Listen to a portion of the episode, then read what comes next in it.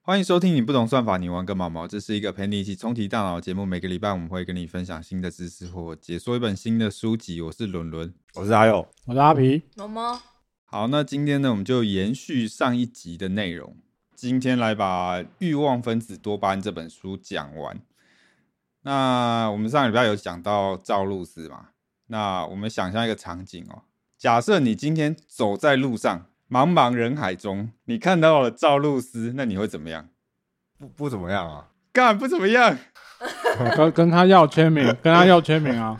哦，我没有没有们没有， 呃那个大家又根本不认得他，我很不认识 啊。妈妈要要说，哎、借过， 讲到我了，好啊，其实不管你认不认识赵露思，就是你看到她这个人，你一定会注意到她。你就多看两眼，是不是？，对，因为她就是这么的耀眼。如果你没 注意到有这么她，夸张？你 太夸张了吧？你没注意到她，你他妈一定就是有病。 你是有收钱是不是？ 吹成这样，好啦，那因为我们大脑有一个特性哦，就是我们会去注意到特别亮眼的东西，这个叫醒目性。因为很显然，赵露思如果在一群人当中，她就非常的醒目，对吧？好啦，是啦，是啦，好勉强哦。所以总之就是我们会注意到很醒目的东西，比方说，哎、在路上看到一个很正点的妹子，或者是你开车的时候突然看到警察，或者是你在呃一群很吵杂的声音当中突然听到你的名字，哦，名字真的会欸、对，那你的脑袋就会突然亮起来，多巴胺就会激活你的脑脑袋，他会跟你说，哎、你要注意哦。现在这个东西很醒目，那你要赶快醒醒，你要注意一下，这个就叫醒目性。所以你想想看，为什么你出国的时候会蛮嗨的？因为你出国的时候一切都很新鲜，对吧？哦你，看到什么都很醒目啊，就会看到国外的面孔啊，然后那个国外的街道啊，然后感受到一些文化冲击啊，让你的多巴胺就分泌，就让你很兴奋，心情很好。好，那如果这个醒目性的功能失调了，如果说我们看到了任何东西都很醒目，那你觉得你的大脑会怎么样？就就警示灯会坏掉、哎、激不起涟漪，哎，也不是，也不是是积太多涟漪。哦，懂我意思吗？因为你看到什么，你的大脑都会提醒你说，啊，这个可能很重要，你要注意一下。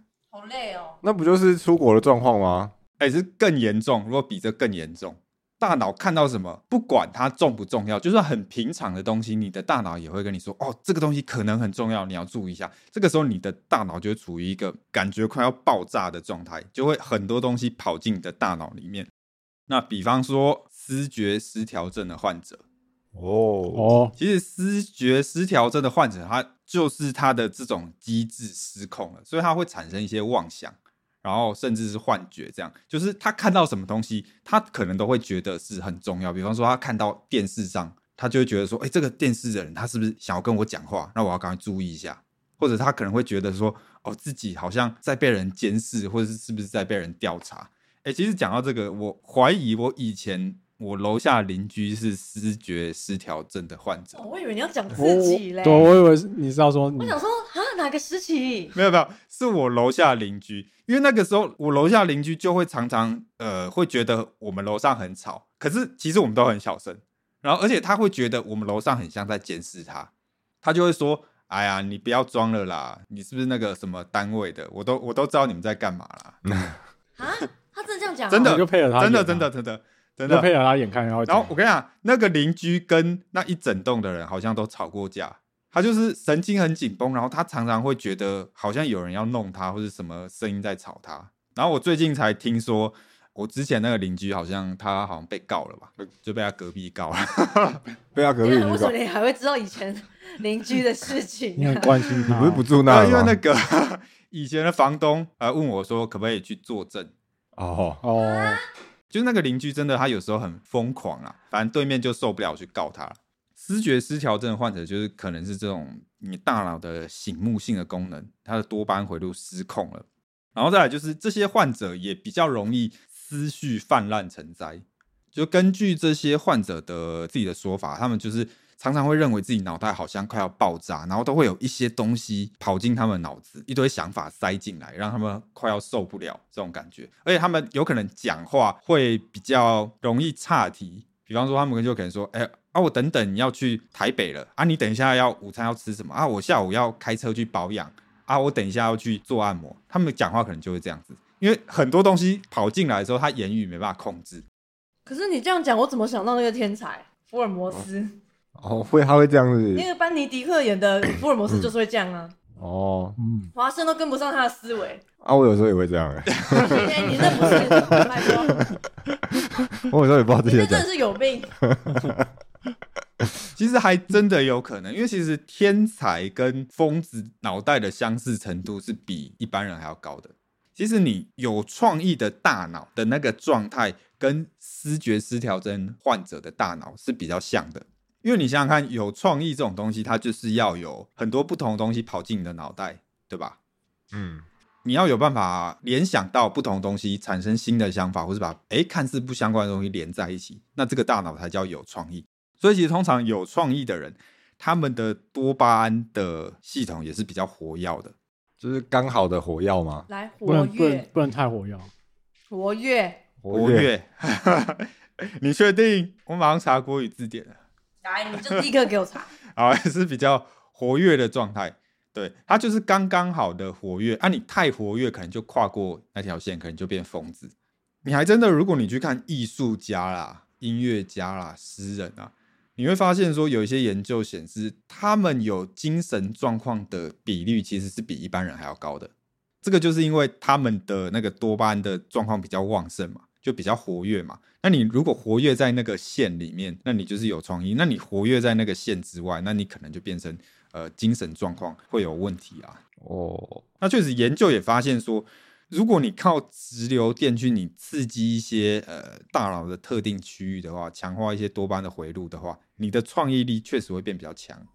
所以上班应该要那个戴个电极帽， 然后刺激一下一直刺激这样子。或者有时候有些人他服用一些多巴胺的药物，也会达到类似的效果。像我们上一集不是有讲帕金森氏症的人吗？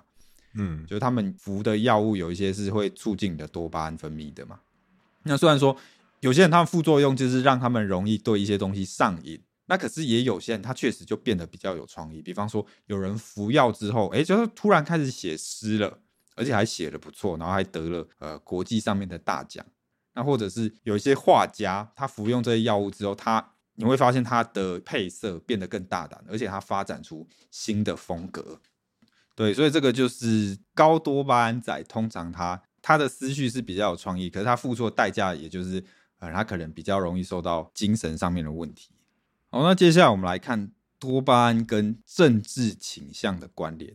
你们应该知道，美国的政治大致上有分自由派跟保守派，嗯，嗯两档。这还叫大致吗？啊，有些人可能不属于这个范围啊。所以反正自由派就是民主党嘛，那保守派就是共和党。那一般我们对自由派的印象是什么？比较奔放，比较疯，比较 K 笑，比较绝情。对，比较绝情嘛，或者是比较呃，可能是年轻人的思想，绝亲是啥？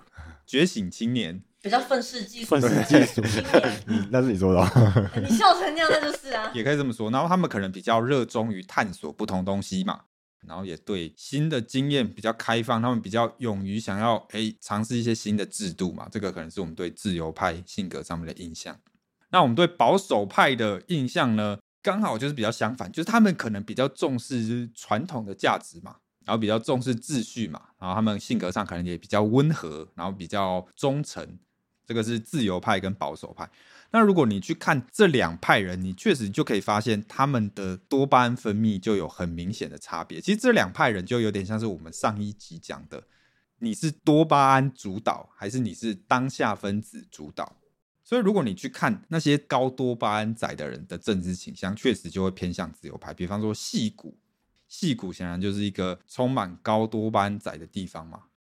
多巴胺爆棚，对啊，里面很多的创业家啦，然后里面的员工通常也是比较喜欢追求新事物的嘛，然后他们也都通常比较追求风险跟一些感官刺激。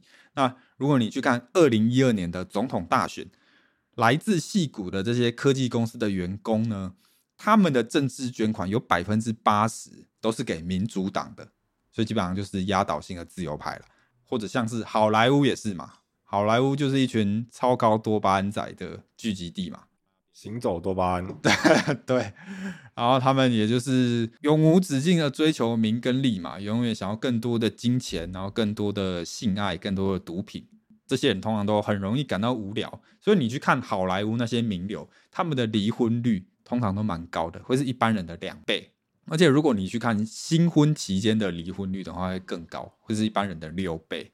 新婚期间就要离婚，什么意思啊？新那婚也太冲动了吧？就他啊可能认识两个礼拜就结婚了、对啊，就很冲动结婚。 冲动结婚，冲动离婚。对啊，所以这个就是很典型的多巴胺高多巴胺的性格嘛。所以其实那些人，他们确实，你去看统计的话，他们是比较容易有心理上面或者是精神上面的疾病的。然后他们给民主党的捐款也是给共和党的六倍。然后包括说你去看学术界也是，学术界通常也是一个呃多巴胺比较多的地方啊，他们又更是压倒性的支持自由派啊哦，尤其是美国的高等教育嘛，大家都知道，就是极端政治正确的地方嘛。美国喜剧演员基本上都不会想进去呃美国大学啊，因为你很有可能随便讲个话，你就哎、冒犯到别人了。好，这个是自由派跟保守派。那我们来猜一下，你们觉得自由派跟保守派哪一派的人比较喜欢做慈善？哪一派的人捐的钱比较多？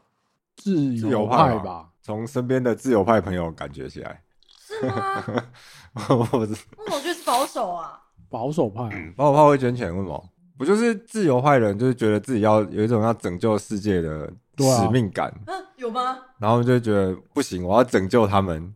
刚刚伦伦不是也说了，重呃什么金金钱欲望、名利、哦，所以捐性爱多一点。捐款太捐款这 boring，个这么这么的太需要 boring，深思熟虑的事情，不像他们会干的事啊。没有他们没有要深思熟虑啊，他们就觉得我就知道捐，然后他会带来使命感啊。我觉得这个就是有一点有趣的地方，因为一般来讲，大家对自由派跟保守派的印象应该是，哎，好像自由派他会比较更加的在意社会福利，然后更加在意弱势嘛，哎、对嘛，嗯，更注意平等公平嘛，更关怀弱势啊。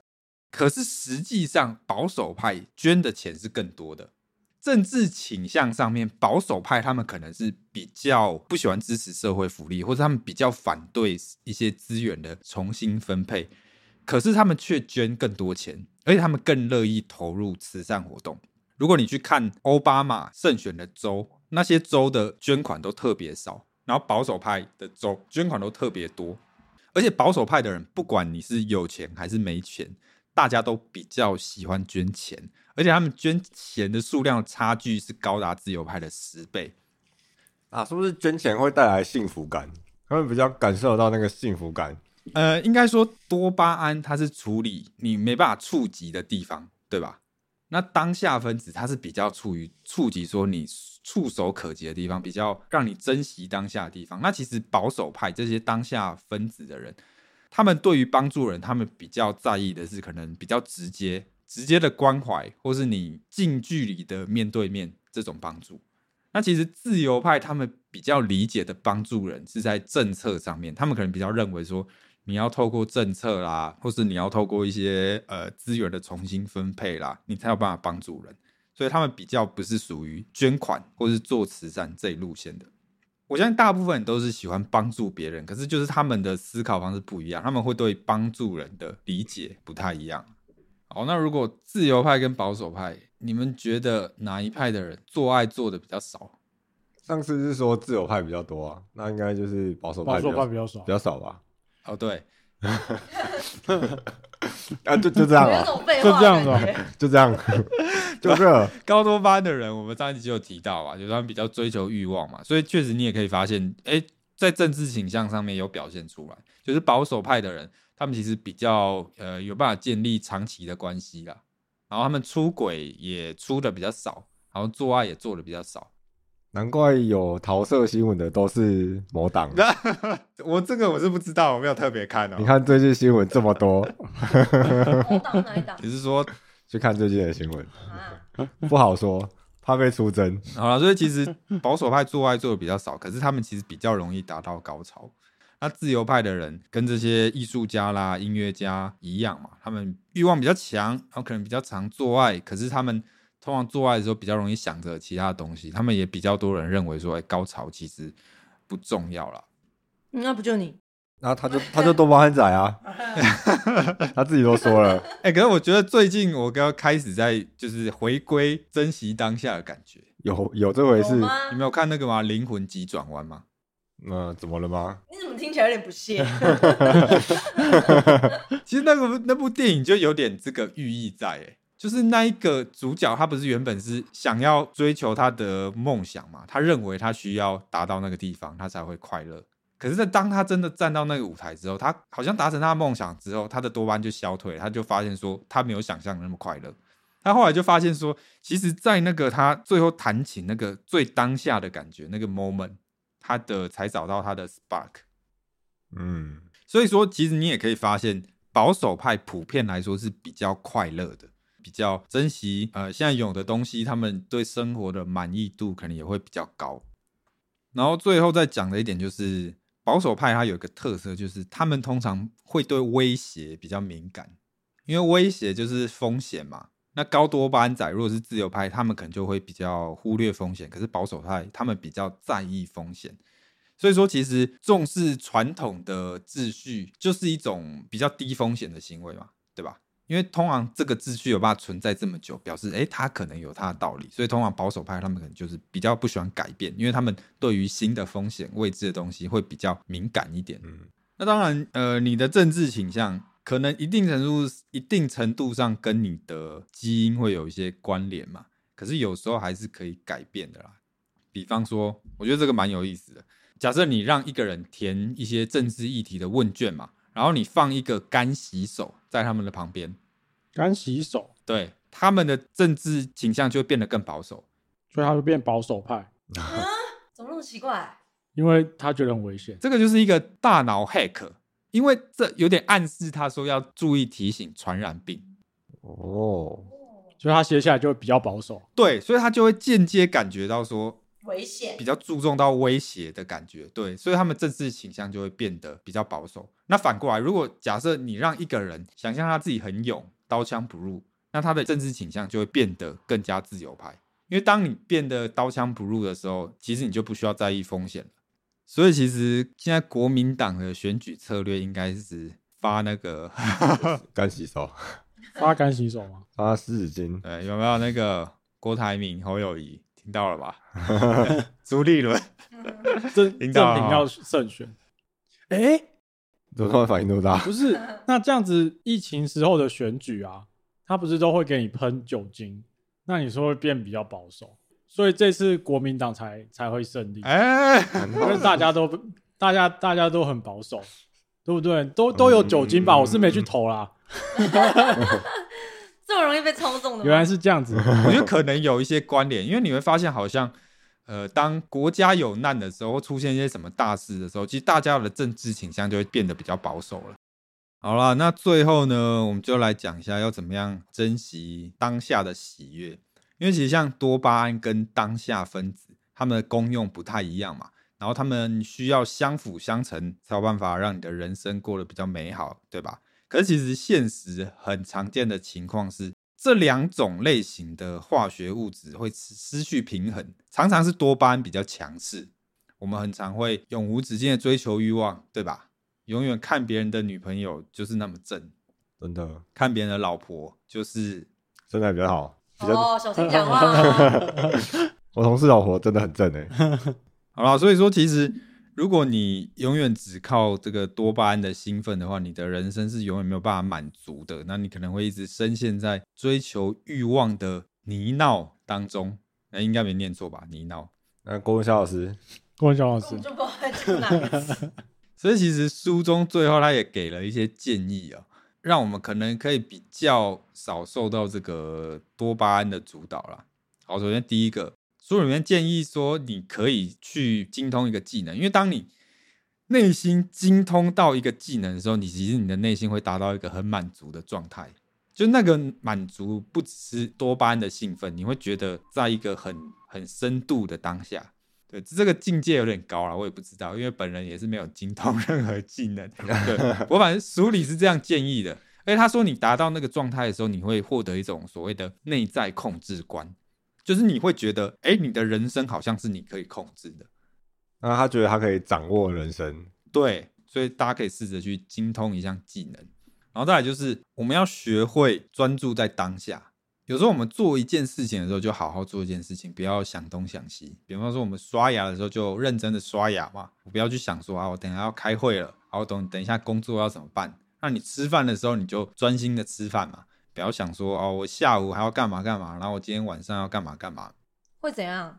可是吃饭也没干嘛啊、最近有一些这个感觉，就是如果你有做其他事的话，你会不知道你在吃什么。